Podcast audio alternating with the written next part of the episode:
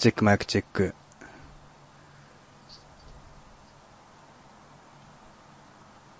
あ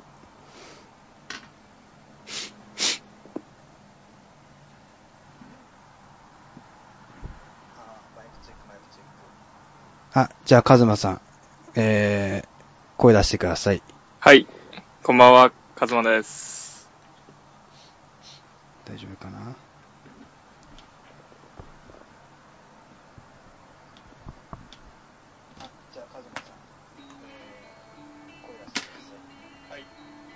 よし、OK です。はい。じゃあ、やっていきましょうか。はい、お願いします。お願いします。ちょっと、ツイッターで今、えー、開始の合図をやったんですけれども、反はい応が、あるかな？飛んできてくれればありがたいです。はい。えーっと、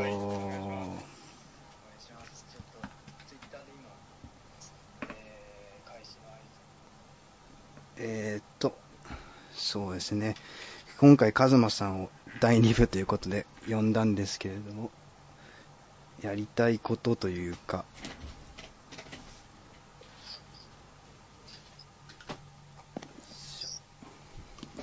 そうだね。えーっと、じゃあ早速ですけど、自己紹介お願いします。はい。と、メンフィスクラスターのカズマです。で、この間二十歳になった大学2年ですね。ということで、え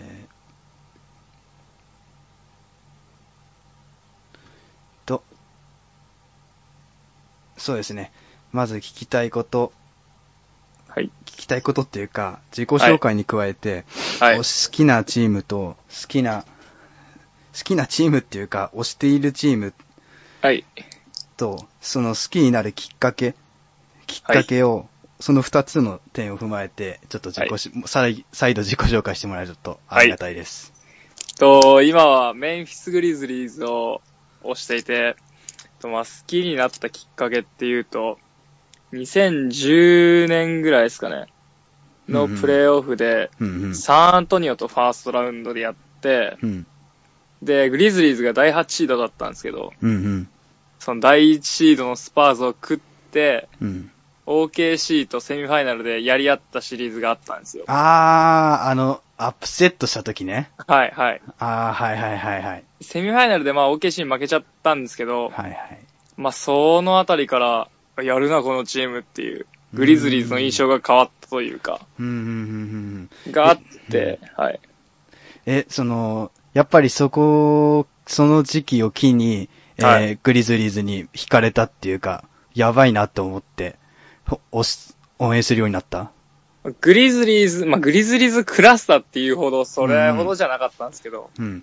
最初は。で、好きなチームとして一応僕の中であって、うん。で、去年そのメンフィスに留学することが決まって、うんうん。それを機に、まあ、グリズリーズを追っかけようってことで、がっつり、まあ、追い始めてるのは、うんうんうん。まあ、最近ですかね。うん。なるほどね。はい。あと、あれだよね。メイフィスに、あの、留学してたってこともあって、はい。あの、より密、密着して、メイフィスに触れたっていうのも大きいんじゃないでしょうか。そうですね。やっぱ、地元のファンの方たちと、まあ、肌で触れ合って、うん。何回も何回ももうホームゲームを見に行くたんびに、チームへの愛が僕の中でも増していった感じがあってう、んなるほど。すごいいい経験でしたね。なるほどね。はい。えーっと、ちなみにですけど、メインフィスで、まあこれは難しい質問かもしれないですけど、メインフィスで、いグリズリーズで一番好きな選手っていうのは、例えば、それはもう、マイク・コンリーですね。あー、レフティー版のクリス・ポール。はい。そうですね。中西さんがね、在一回アシスタントに来た、いただいたんですけどね、はい中西さんもメインフィスはだいぶ推してましたね。推しありがたいですてました。それで、くマイク・コーリーのことをヒレフティー版のクリス・ポールっていう風に呼んでて、うまい例えだなと思った次第です。そうですコンリーね。は、そうですね、はいゲームメイクで関したらかなり評価されていいんじゃないかなって思うんですけど、うんうん。まあやっぱなんせ、他のオールスターガードと比べたら、まあ派手さはあまりない方なんで、うんうん、なるほど、でもね。逆にそこが僕としては惹かれる部分ではありますね。うーん。なるほど。もう少しなんか、グリズリーズのここを見とけっていうところとかっていうの、こう見とけ。ってなると、まあやっぱりグリズリーズの強みってなったらディフェンスだと思うんですけど、うん。やっぱそのチームディフェンスを楽しんでもらえるようになったらグリズリーズクラスターになるんじゃないかなっていうのはありますうね。ん。なるほど。グリズリーズ、地味になんかあれだよね。地味じゃないけどさ、結構はいファン、あの、ツイッター上では結構いるよね。そうですね。意外と多いですよねうん。だって、熊会とかっていうグリズリーズの、はい。ねファンが集まってやったっていうイベントもあったっていうくらいだし、はい。なかなか、その、なんて言うんだろう、活気は強いところなんじゃないでしょうか。そうですね。その、やっぱ、ビッグシティのチームじゃないけど、人気なチームだとは思いますね。日本の中でも。うんうんうんうん。なるほどね。えー、じゃあ、そうですね。じゃあ本題っていうか、まあ、ほ掘り下げていきたいと思います。はい。えーっと、今季の注目選手的なこ、選手、中今季の注目選手っていうのは、えーはリーグ全体通して誰とかってありますか？リーグ全体通してだと、僕が、まあ、MIP 候補に挙げてる CJ マカラムですかね。あー、なるほど。MIP にマカラムですか。はい。え、ちなみにどういうところがその、なんていうんだ、惹かれたとかあります？マカラム。スペースの作り方だったり、うんその緩急の付け方とか、うん。技術があると思うんですよね、あの若さにして。うん。で、やっぱ今年はもう、オルドリッチとか主力が抜けて、うん。誰がやらなきゃいけないかってなってくると、やっぱ、うんまあ、マカラムにしろ、レナードにしろ、やっぱ活躍しなきゃいけない立場だと思うんで。うん。まあ、ヤズレナードね。はい、期待したいですね、そこは。彼はいいよね。プレー、はいあのーどんどん成長してるよね、彼。俺は、彼が MIP にも来てもおかしくないんじゃないかっていうくらい、レナード、ポートランドのね、はいレナードは本当にいい選手だと思ってるんですけど。外に開けるっていう部分うんも彼の強みかなって思ってて。うんまあ、あの高さであれだけ綺麗なフォームで打てたら、相手にとったら厄介になるんじゃないかなっていうのがやっぱ率直なイメージですね。なるほどね。え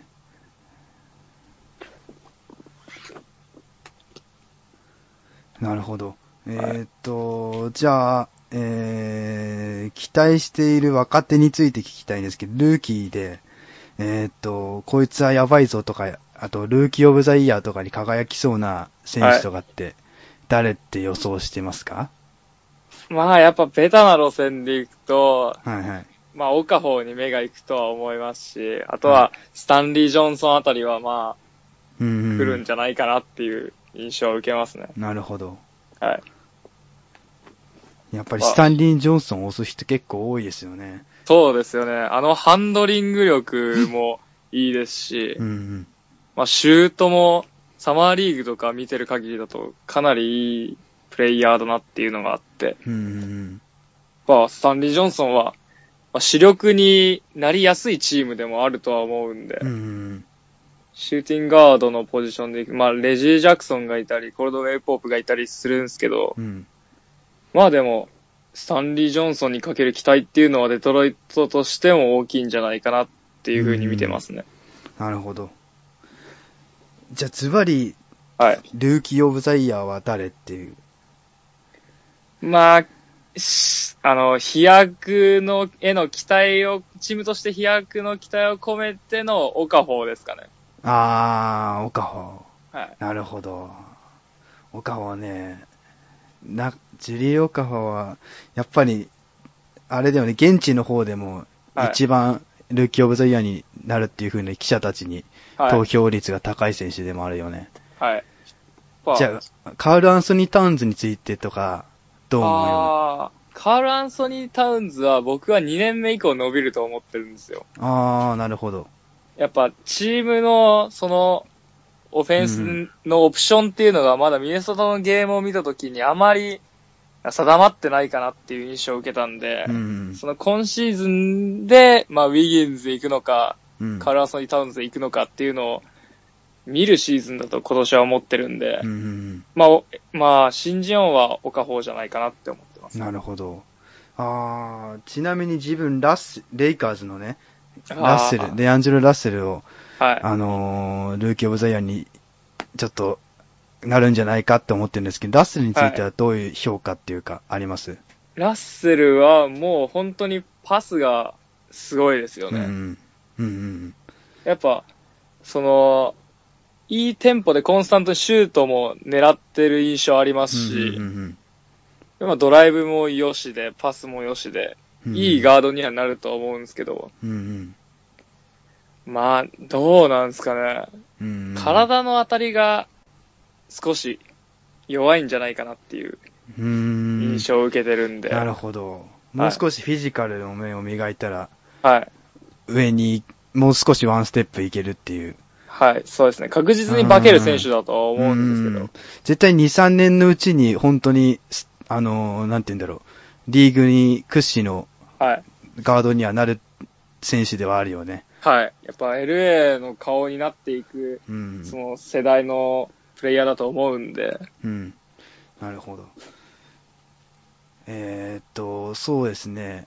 ちなみに今日、なんで今日、カズマさんを呼んだかっていうと、あの、せっかく明日から開幕じゃないですか、NBA が。はい。それについての意気込みっていうか、こういう、はこの試合、明日の試合は見逃、ここが見逃せないぞとか、はい。あと、今週の、まあ、えっ、と、今週の試合でこの試合は見逃せないぞとか、そういう点とかって、そういうところってありますか？それが聞きたくてちょっと今回ギリギリなんですけど、はい。呼んだんですね。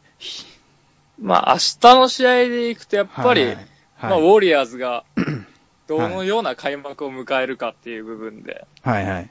ウォーリチアーズ。ャンピオンリングのやっぱセレモニーがあるじゃないですか。あー、そうだね。気が抜けない、いや気が抜けるとは思わないんですけど、うん。やっぱペリカンズもうん。食ってやろうっていう気では来ると思うんで、あー、アンソニー・デイビスがはい。ぐんぐん伸びてるしね、ペリカンズは。はい。やっぱ昨シーズンのプレイオフの思いもあると思うんで、うん。まあ、ウォーリアーズとペリカンズに、あの、明日の3試合の中では注目してますね。うーんえちなみにキャバリアーズ対シカゴの、シカゴブルーズの試合とかっていうのは、はい。いや、僕注の目し、その、はいはいイーストの予想が、うん。シカゴが1位で、クリーブランドが2位だと思ってるんですよ。あー、なるほど。正直、クリーブランドはもう、ぶっちぎって優勝するとは思うんですけど、うんうん。やっぱシーズンを通して成熟させるっていう意味で、うんうん。割と、なんていうんですかね、その、本気を出さないっていうとあれかもしれないですけどう、んだとは思うんで、そシーズンを通してだとシカゴが1位になるんじゃないかなって思ってるんですけど、うん。うん、なるほどね。シーズンを通してい、あー、ちなみに自分は1位キャバ、キャバリアーズ、どうせ、どうせキャバリアーズになんだろうなっては思ってるんですけど、はいはい大方の多分大体の人たちっていうのは、はい。やっぱシカゴも侮れないですよね、本当に。はい。やっぱ、ローズがまあどの程度うん。自分のプレーをコントロールできるかっていうのも注目ですし、うんやっぱジミーですよね、魅力的なのうんは。ああ、ジミー・バトラーね。はい。ディフェンダー、あの、2年前まではディフェンダーとして起用されてたけど、もうオフェンスもアグレッシブなプレーとかも普通にオフェンスクリエイティブな能力がどんどんで、ついてきてるよね、本当に。毎年はい毎年。ああ、なるほどね。そうか。そうだ、なるほど。はい。えーと、じゃあ、個人的に笠間くんになんか掘り下げていく話題として、はい。ちょっと待ってね。えーと、次の話題は、NBA にハマったきっかけっていうか、なんで NBA を見始めたのかっていうことを、はい。ちょっとお聞きしたいんですけれども、はい。どうしてバスケで、かつ、あの、NBA にハマったのかっていうか、見始めたのかっていうところを聞きたいんですけど、どうでしょうか？はい。と、バスケットボールを始めたのが、うん。もう小学校入学してすぐで、うん。で、そのやっぱバスケットボールしていくうちにやっぱ NBA って存在がうん。身の回りでも近くなっていくというか、うん。で、テレビの放送で、レイカーズ対シクサーズですかね、2003、4か4号くらいのシーズンなんですけど、うん。その時のアイバーソンがもう僕の中では、もう、光り輝いていて、うーん。それ以降、もうアイバーソンから入った人間なんで僕は、うん。その小さい選手がうん。あんなにもやれるものなのかっていううん。のがやっぱ僕も背が大きくないんで、うん。そこが魅力的で惹かれていきましたね。なるほどね。えー、そ、最初アイバーソンが入りだったってことね。はい。だからもうずっとシクサーズ。ずっとシクサーズ。好きで、はい。じゃあやっぱりシクサーズのオカファーが、もう、はいルーキーオブザイヤー取るのも若干思い入れがあるってことかな、そこは。そうですね。MCW が活躍してた時も、うんまあ、やっぱシクサーズ頑張ってほしいなっていう心のどっかで思ってましたし、うんなるほどね。はい。じゃあシクサーズは今でもちょっと気になる存在ではあるってこと気にはなりますね、やっぱり。うーん、なるほど。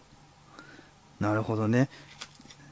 えー、じゃあ、そうだね。えっ、と、じゃあ次、簡単にでいいんですけど、はい NBA のプレイオフ進出はい。チーム的なことをちょっと聞きたいんですけど、はい。前回中西さんには西から、西のことをちょっと掘り下げてだいぶ聞いたんですけど、はいちょっと。今回東からちょっとお願いしてみてもいいですかね？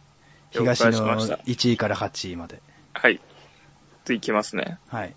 と、1位がシカゴ。うんで、2位がクリーブランド。うん。うん3位がミルウォーキうん。うんー。4位がマイアミ。うん。うん5位がアトランタ。うん。うんで、6位がトロント。うん。うん。で、7位がワシントンで、8位がインディアナっていうのが僕の予想でありますね。あー、なるほど。はい。なるほどね。わ結構、ワシントン低いなって俺は思うんだけど、ワシントン、わちょっときついかな。俺は3位くらいに来るんじゃないかなって思ってたんー。だけど、あー。やっぱピアスが抜けたのは大きい。はい。やっぱ経験が抜けたっていうか、昨シーズンのプレーオフを見ていて、はいはい。やっぱりピアースの活躍っていうのがはいはい。もう見えたんで、うん。あとはまあ、ビールとウォールが、うん。の健康状態ですよね。うんうんうん。なんとなく、ビールの怪我癖っていうか。が見えて、うん。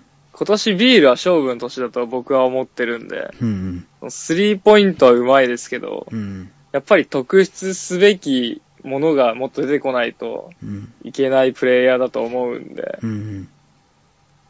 なるほど。あと、えーっと、ミルウォーキーバックスを、はい皆さん、あの、ツイッターとかでよく見ると、結構、今季来るんじゃないかっていう予想してる人多いんですけど、はい。それに関してはどういうふうに思ってます？僕はもう3位で予想してるんで、うん。結構してるんですけど、え、やっぱモンローの加入とかは大きいと思う？はい、モンローの加入が大きいですし、うん。あのサイズ感のバスケットボールっていうのが今の時代ないと思うんで、他のチームだと。うんうんシーズンを通してだと、うん。アジャストしづらい部分が、特に序盤はあるんじゃないかなって思っていて、うん。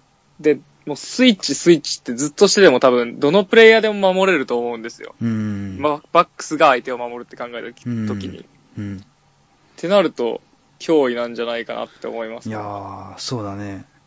バックス、じゃあ、結構バックスってい、なんか常に今まで苦節の、なんか、はそうだね、苦節の年月を辿ってきたけど、ここでついに開花するっていう感じの予想かな、じゃそうですね、僕はそう思いあ。ます、あー、なるほどね。なるほど。ちなみに自分は、はい。あのー、インディアナペイサーズが来るんじゃないかなってさっきのちょっと放送でもね、はい。言ってたんだけど、ペイサーズについては、はいスモールバスケットをするって言って、モンタイエスを獲得したじゃん、ヒバートを放出して。はいそういう風に、あとポール・ジョージが怪我から回復してくるかっていう、怪我から、はあの、プレシーズンとか見てる限り、結構安定して回復してるっていうのを見ると、結構来そうかなと思ってるんだけど、はい。えっと、な、それはどう思う？結構低かったよね、順位。僕8位で予想してますね。うん。うん。やっぱり、うん。なんですかね。インサイドのウエスト、ヒバーとスコラが一気に抜けて、うん。で、今の印象だとエリスがまだフィットしきれてないかなっていうのが思ってて、うん。うん。その、チームとして出来上がるのにまだ時間がかかるんじゃないかっていうのが、ああ、最初からはうまくいかない。って感じか。後半上がってきたら、プレイオフ争いに食い込んでくるかなっていう風に思ってて。うんうんで、僕8位以下も結構、僅差だと予想してて、うん。うん9位からだとボストンが来て、シャーロット、デトロイトうん。あたりまでは、まあ、結構僅差で来るんじゃないかなって思ってるんで。どこが来て。もおかしくないみたいな。はい、そうですね。あー、なるほどね。っていうことで、じゃあもう一回改めて東のはい。やつ言ってもらっていいですか ?1 位から8位まで。と、1位がシカゴ、はい。2位がクリーブランド、うん。3位がミルウォーキうんうー、ん。4位がマイアミ、うんうん。で、5位がアトランタ、うん6位がトロント、うん。うん7位がワシントン、うん。うん。で、8位がインディアナですね。なるほど。なるほどね。じゃ、ちょっと、はえー、そうだね。えーっと、ちょっとツイートとかを反響を見てみますかはい。見てみます。そうですね。あとはマイアミは間違いなく上がってくると思う。あー、マイアミはね、はい。マイアミはね、来るね。マイアミはもう間違いないと思いますうーね。ん。うんうんうん。本気さんが聞いていらっしゃるっていう。おー、ありがたいですね。で、シュートさん、えー、カズマさんのランキングにボストンがないっていうことなんですけど。ボストンはどうですか？いや、ボストンはうん。確実にプレイオフ争いに絡んでくると思ってますね。うんうんただ、僕の見解だと、まあ、インディアナが上かなっていう。うん。うんえでも、ボストンは僕かなり好きなチームなんで、うん。やっぱトーマスっていううん。小さな巨人がいるっていうのが僕の中ではやっぱ魅力的なですし、うん。やっぱチームとして、その、ウラッド・スティーブンスが監督やってることもあって、うん。やっぱ NBA らしくないというか、なるほど。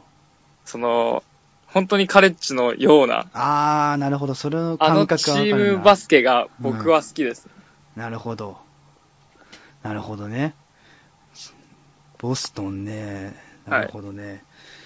じゃあ、そういうことで、じゃあ次は、どうしようかな。西も、じゃあ西は軽くでいいんで、はい。い1位から8位どう、どう来そうかっていうことを、ちょっとは聞きたいんですけど、軽くどうじ、はい、どうぞ。1位がヒューストン、うん2位がゴールデンステイト、うん。うん3位が OKC、うん。うんで、4位がサンアントニオ、で、5位がメンフィス・グリズリーズ、うん。で、6位がロサンゼルス・クリッパーズ、うん。7位がペリカンズ、うん。で、8位がダラス。あー、あ、ダラスが来るか、8位に。はい。ダラスの評価がうん。あんまり高くない気がするんですけど、タイムラインとか見てると。うん。けど、ダラスっていいと思うんですよね。僕は。は。なるほど。デロンがいて、ハリスがいて、うん。まあマシューズが復帰してきて、うん。あと、バレアとかもいるんで、うん。流れを変えられる選手っていうのが、うん。まあいるじゃないですか。うん。で、まあ、インサイドの、まあ、角は、ここ最近ダラスではいないと思うんで、まあ、ま、ノビツキーがいますけど、うん。デアンドレが取れなかったからといって別に大きくうん。ダウンするチームでもないと思ってるんで、うん。僕は、プレイオフ出てくるんじゃないかなって思ってますね。なるほど。ちなみにサクラメントキングスは、はい。は、どう思ってます？10位ですね。10位。はい。うん。え、と、ロンドンが加入して、はい。ジョージ・カールになって新しい体制になるけど、はい。それってあんまり最初はうまくいかないと思う。まあ、プレシーズン見てると、うん。まだロンドのパスに、うん。周りの選手が反応しきれてないというか、うん。テンポが若干遅いっていう印象を受けるんですよ。うん。で、まあ、出だしの勢いにもよるとは思うんですけど、うん。まあ、終盤噛み合ってきたら確かに怖いチームではありますね。うん。なるほどね。はい。なるほど。ただやっぱり、経験っていうところで考えると、まあ、うんウエストなんで属しちゃってるのが、うん。やっぱ競合ぞれなんで、そう簡単にはいかないかなっていう予想ですね。なるほど。はい。まあ、そうだね。ざっくり聞いて。見たんですけど、大体ね、はいほとんど同じ感じなんで、ただヒューストンがはい。1位っていうのは結構、意外、意外でもないな。結構ヒューストンは強いから、はい。1位に来てもおかしくないよね。はい。ヒューストン、うんまあ、ゴールデンステートのワン、ツーだと思いますね。うーん、ちなみに、はい。サンアントニオスパーズは補強したけど、はい。どういう風な展望になると思うか？っていうのをちょっと聞きたいんだけど。サンアントニオで考えるとそうですね。まあやっぱり、オルドリッチがどれだけ、あのサンアントニオっていうカルチャーに溶け込めるかっていうのがうん。キーだと思いますね。うーん、まあかといってやっぱりダンカン、パーカー、ジノビリがいて、うん。で、まあレナード、グリーンもいるんで、うん。まあ大崩れはしないチームじゃないですか。うーん。って考えると、まあオルドリッチがフィットした後が怖いですかね。なるほどね。やっぱジョセフが抜けちゃったっていうのと、あー、ジョセフいい選手ですよね、本当に。そうですよね。ジョセフが抜けたのが、うーん。まあ、ミルズがいるとはいえ、うーん。あと、ちなみに、ベインズも抜けて、インサイドは、なかなか、ひちょっと、ひ弱じゃないけど、ちょっはとダウンしたのかなっていうディフェンスの面ではい。思ってるんだけど、そうですね。やっぱり、センターっていうのがうんいないというか、うん。4番が固まったといううか、ん。でもポポビッチがす、僕はそれが新しい時代だと、うん彼が踏んでの、うん。このチームをクリエイトしたんじゃないかっていう怖さがうん。ありますかね。なるほどね。ちなみに、ポポビッチ、あれでもね、あの、USA 代表として、、そうですね。あの、今度、2017年から2020年まで、はい。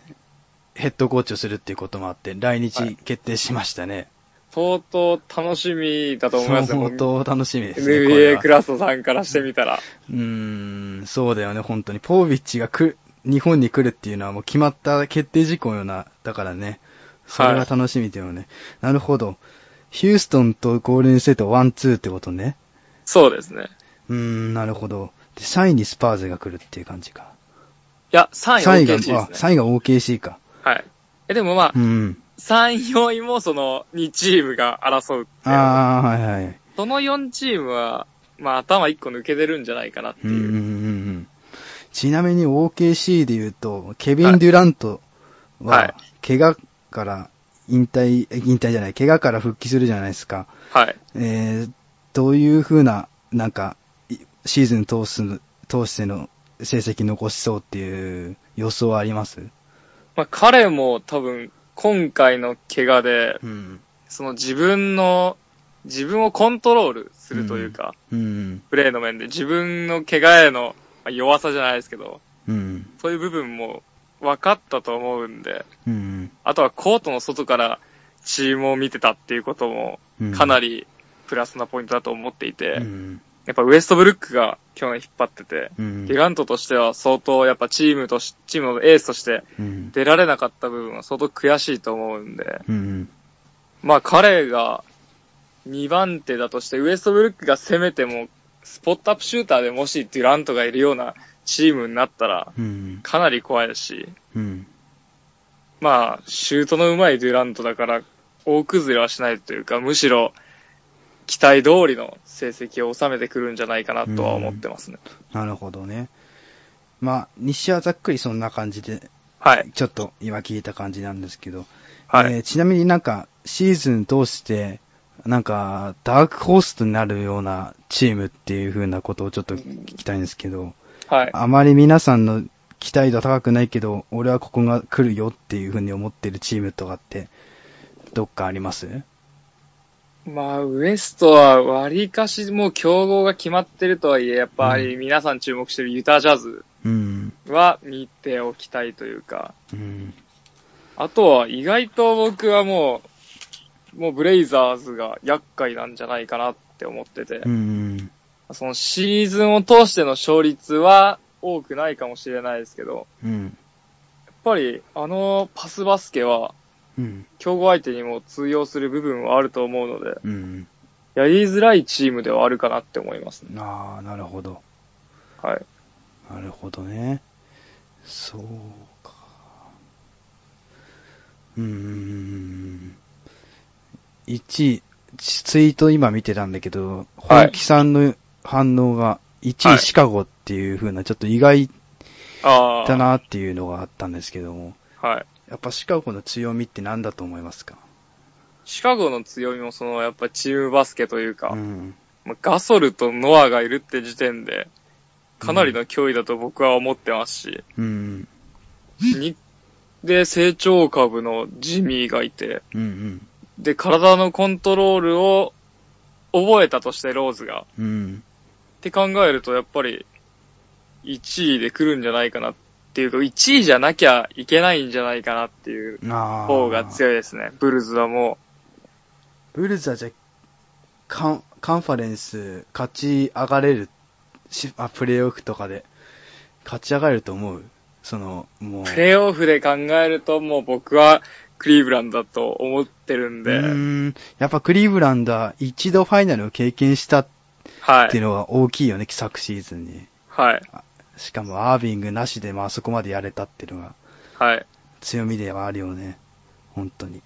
ぱりもう、まあ、イーストはクリーブランドで、ほぼ間違いないんじゃないかなっていううーん。印象はありますね。うーん。なるほどね。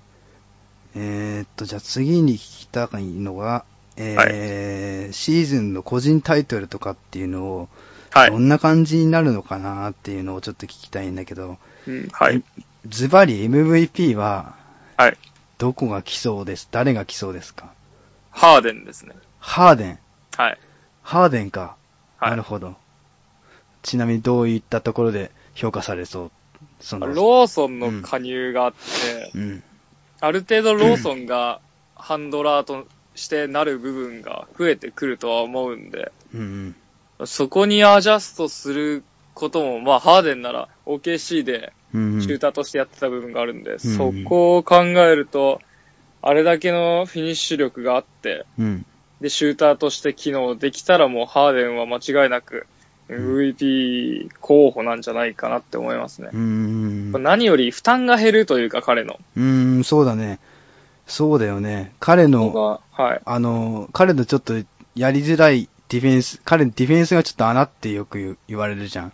はい。そこをカバーしてくるビバリーとかもさ、はい。今季結構ノリノリじゃん。あの、はいプレイシーズン見る限り。やっはいぱそういうのも大きいよね。コーリー・ブリュバーとか。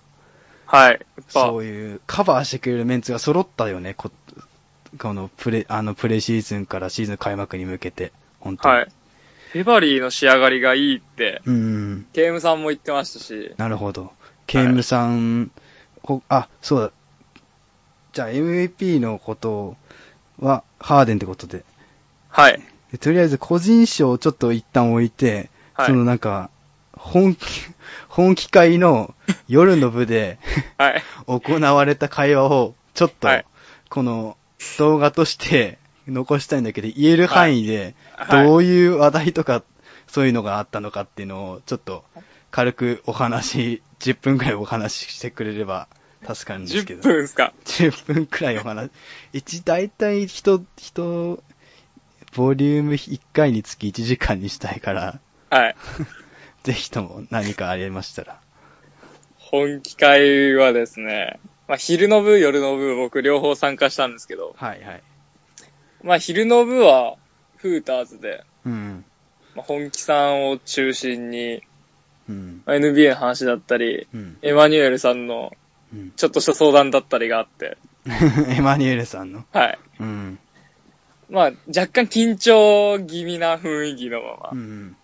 あ行われて、うんうん。で、まあ、夜の部だと、うん。まあ一次会はかなり NBA の話をしましたね。うんうんうんうん。なるほど。はい。ゲームさんと右利きさんとうん。秀雲さんがうん。ロケッツうんうん。優勝だとなるほど。言ってることもあって、それに、シミさん、本本気さんはもちろんシミさん、うんゴールデンステートのクラストさんたちと、うん。うん。まあ話してて、うん。で、トニトニさんと僕は、まあ、メンフィスはないと 言われてしまい、あこの場を借りてちょっとお聞きしたいことあるんですけど、はいはい。クリッパーズとうん。グリズリーズって、うん。どっちが厄介なチームですかね？クリッパーズとグリズリーズ。はい。本気会でも話題に上がったんですけど。うん。それは俺が推してるスパーズと当たった時であ、そう考えてもらっても、いい？はい、大丈夫ですそうするとね、当たってきついのはグリズリーズかな。やっぱあーりインサイドが確固としてもう何年目だろうね、あの二人、ザック・ジーボーと、えーはいマルマーク・ガソールがもう組んで、もう3、4、3 4年？もっと、ね。もっもとっとじゃないですか、5ね。年ぐらいだよね。はい。もう完成し尽くされたインサイド陣じゃん。はい。それはもう本当にどのチームが当たっても恐ろしいインサイドだし、しかもあと、まあ、コンリーもガードとしては本当にトップ、トップ5とかに入ってくるような選手だし、えーっと、コートニー・リーマ、ちょっと波があるけど、なかなかいいところで得点重ねてくるし、やっぱグリズリーズは、チームとしてまとまってるから、はい。ただ、クリッパーズも怖いけどね、当たるとしたら。でも、どっちかというと、まとまったチームと、その、あんまりロスターをいじってないじゃん、グリズリーズって。だから、まとまったチームと戦うのは、きついっていうのが、個人的な見解かな。だから、グリズリーズの方がちょっと恐ろしいかなとは、個人的に思ってるっていう感じかな。なるほど。うん。皆さん結構、クリッパーズをうん。押されてて、やっうん。ぱ、その、グリズリーズの、うんまあ、良くも悪くも安定してるというか、安定しすぎてるというか、うん。その、突破口って言ったらあれかもしれないですけど、うん起爆剤の不在うん。が、やっぱ、怖くない印象なのかっていう。うん。まあクリス・ポールいて、グリフィンいて、うん。で、まあ、デアンドレもいて、うん。考えるとやっぱ、ロサンゼルスの、その、ロスターのうん。豪華さ、うん。厚さで考えると、それは、クリッパーズは強いですけど、うん。やっぱ僕としては、まあ、うんグリズリーズの方が、チームで勝つんじゃないかっていう。んまとまってるよね、本当に。はい。プレイオフで考えたら、うんなおさら、うん。そういう風なチームの方が強いんじゃないかなって思ってるんで。でも、クリッパーズもシーズンを通してどんどん完成さしていくっていう、はい。恐ろしさはあるよね、本当に。ありますね。うーん、なるほどね。他に何か、そうだね。なんかロケッツクラスターって、あの、ツイッターです。すごい賑やかで、あの、はい。勢力的には結構大きいじゃん。はい。そういうのもあって、本気さんが陥落したとかっていうのを。ああ。いや、あれは、はいはい本気さんの大人な対応だった。あれは。心は落ちてないと。はい。心はダブスネーションだとだと思いますね。なるほど。はいい、いいいお話を聞けてよかったです。ちなみに、ここでちょっとも告知。しかしたら、はいはい。もしかしたらもうロケッツ好きなのかもしんないですけどね。そうだね。その、はい KM さんと、はい。右利きさんと、はい。えっ、と、秀雲さんにはい。洗脳されたっていうわけではないです、ね。なく。でもちょっと好きだっていう。確か、あの、マークさんのポッドキャストを俺、いつも参考にさせて聞いてもら、聞いてるんだけど、それでもなんかヒューストン本気さんは来る、はい。来る来る来るっていうことを言ってたような気がして。やっぱりヒューストンのこと好きなのかな、あの、あの方はっていうふうに、僕も個人的に思います。でも強いですよね。うんそうだね。ヒューストンは来るよね、強く、今シーズン。まあ、はいてか、西全体がもう楽しみであるよね。そうですね。うん。じゃあ、ということで、ここで一旦、あれですね、僕たちの11月7日に行われる学生クラスターのオフオフ会の告知をしますか？しちゃいましょうか。そうだね。ちょっと待ってね。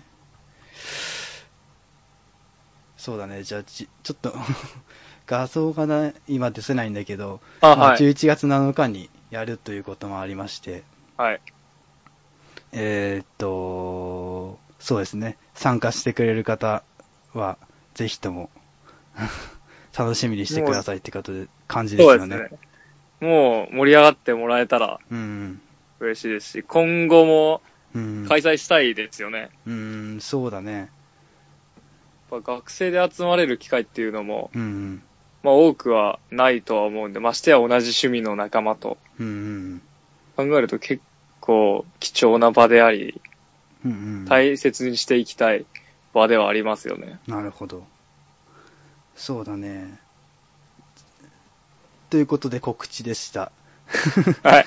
じゃあ、し個人タイトルに戻るんだけど、聞きたい、二、つ聞きたいことがあって、はい MIP はさっき聞いたから、はい。えっ、と、アンソニー・デイビスが個人タイトルを取るとしたら、はいどの分野で取ってくるかっていうのをもし取るとしたら。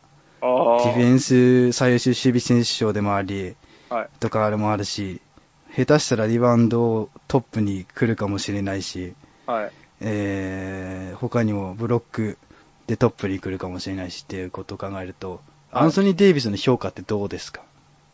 いや、もう、皆さんが思ってるように、うん。相当素晴らしいプレイヤーになってきてますよね。うんぱレンジ、シュートレンジが広くてうん。う、んスリーポイントも今シーズン、まあ、キャンプだったりで打ち出してる映像とかも結構見てたん。で、うんああ、もうリーグを代表する選手になりつつあるよね、もう。そうですよね。カリー、ハーデンに引きを取らず、はい。あの、本当に次世代の NBA を担う、担っていくという選手でなりつつあるよね、本当に。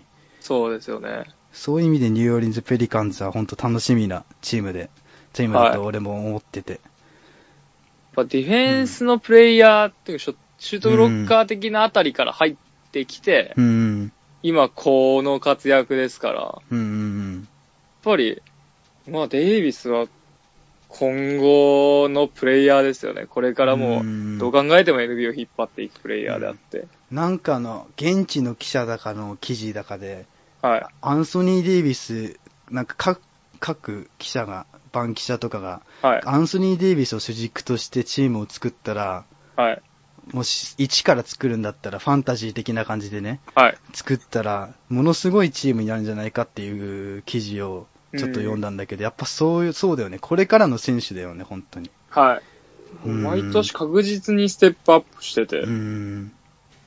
確か2年目のシーズンにも、あれですよね、20ポイント平均でう、ん。20ポイント10リバウンドぐらいをもう確実に平均にしてて、うん。で、昨年さらに25点ぐらい上げてましたよね、うん平均で。そうだね。もう、化け物ですよね。なんつったって若いもんね、まだ全然。はい。本当に。全然若い、本当に。今後、あと10年以上は、もう NBA のトップレベルで戦える選手だよね、本当に。そうですよね。うん。で、もう一つ聞きたかったのが、はいせっかく、あの、呼んだってこともあって、はい。ま、メンフィスクラスターのカズマさんを呼んだってことがあって、マルク・ガソールについて聞きたいんだけど、はいガ。ソールは個人タイトル今年取れるかどうかっていうのをちょっと聞きたいんだけうど、ーんどうかな？リバウンドなり、はい。最優秀守備とかに来るのかどうかっていうのを。まあ、取れるなら、うん。最終守備選手か。ですね。うん。まあチームとしてもやっぱり、ガソルで、ガソルが一本でずっと目立ってるっていうのもいい形ではないと思うんで、うん。うん、なるほどね。ガソルがそん、まあ、目立ちすぎて、ウィングが結局弱いってなると、うん。まあ、勝てないグリズリーズっていう印象が、うん。勝ちきれないグリズリーズですかね。うん。なるほど。も持たれちゃうんで、うん。なるほどね。えー、じゃあ、結構そういう点で言うと、スパーズと似てるよね、グリズリーズって。あの、この、確固たる選手は、はい。あの、なんか個人タイトルとかをバンバン取るような選手はいないんだけど、はい。なんか、やっぱりなんかその自分のチームからドイツが出る、ドイツが個人タイトル取るかって言われると、はいうーんってなるのは共通点ではあるよね。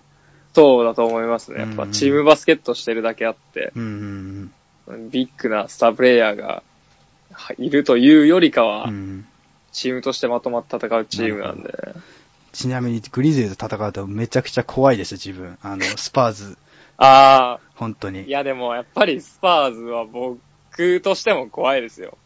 あー多分どのチームとしても、怖いし、うん。うん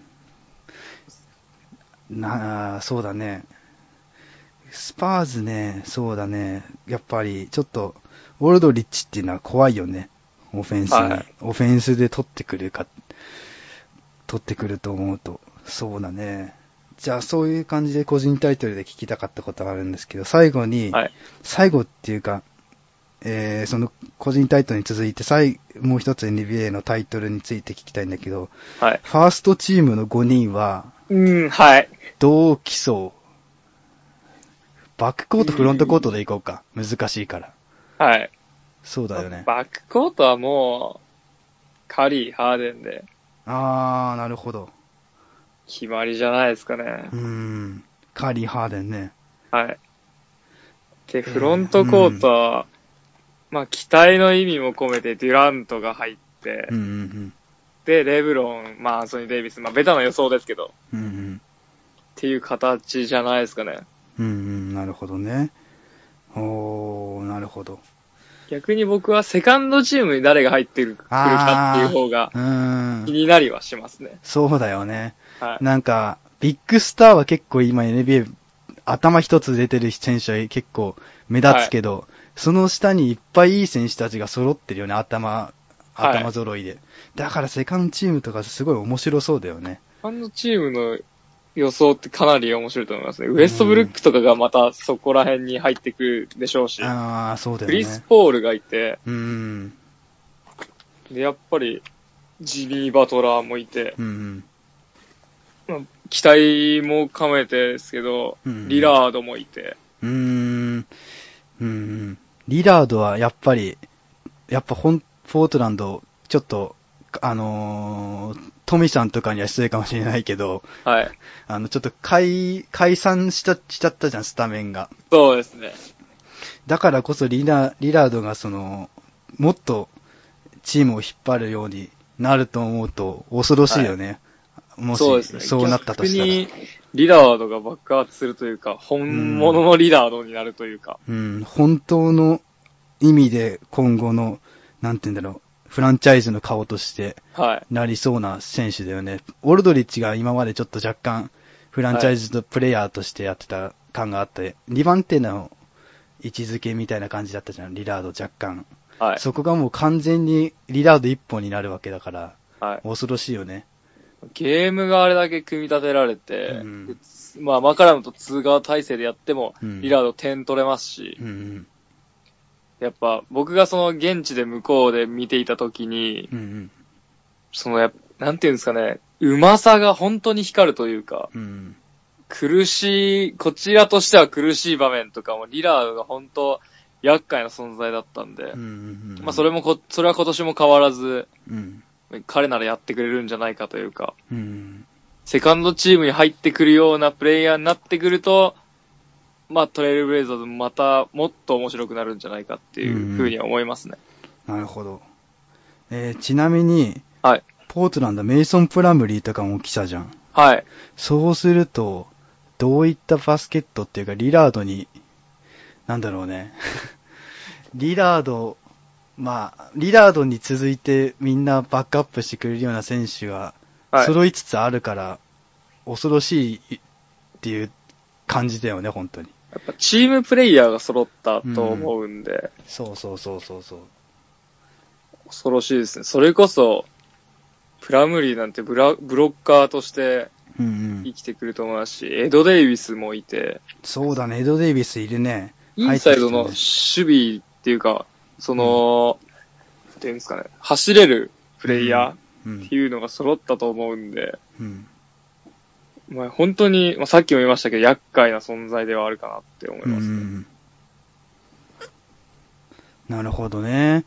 えー、そうだね。じゃあ、えーっと、次のひ、次に聞きたいことは、えーあの、留学してた時とかでもいいんだけど、はい。思い出のゲーム、試合？っうん、はい。ていうのをちょっと聞きたいんだけど。と、留学してた時で言うと、やっぱり、ウォリアーズ対グリズリーズのプレイオフ最終戦、グリズリーズのシーズンが終わってしまったゲームです。うん。で、まあ、理由としては、やっぱり、うん。身近に触れてたチームが、のシーズンの終了を目の当たりにしたっていうのがうん。大きくて。うん。で僕が今固定ツイートにもしてるんですけど、うん。そのグリズリーズ、レッツゴーグリズリーズのチャントが、うんもう。その試合がもう決まったような時間帯から、ファンの皆さんが言い出して、うん。僕は本当にもうジーンと来ちゃって、うん。こういうあったかいチームがあるんだなというか、うん。スモールマーケットならではの温かさというか、うん。僕の中ではそのグリズリーズが本当に僕のうん。自身の推しチームというか、うん。になったゲームだと僕は思うんで、うん。そのゲームは思い出に残るゲームですね。なるほど。とっても参考になりました、本当に。あとはまあ でも、あとシンプルにうん。好きなゲームで言うと、うん。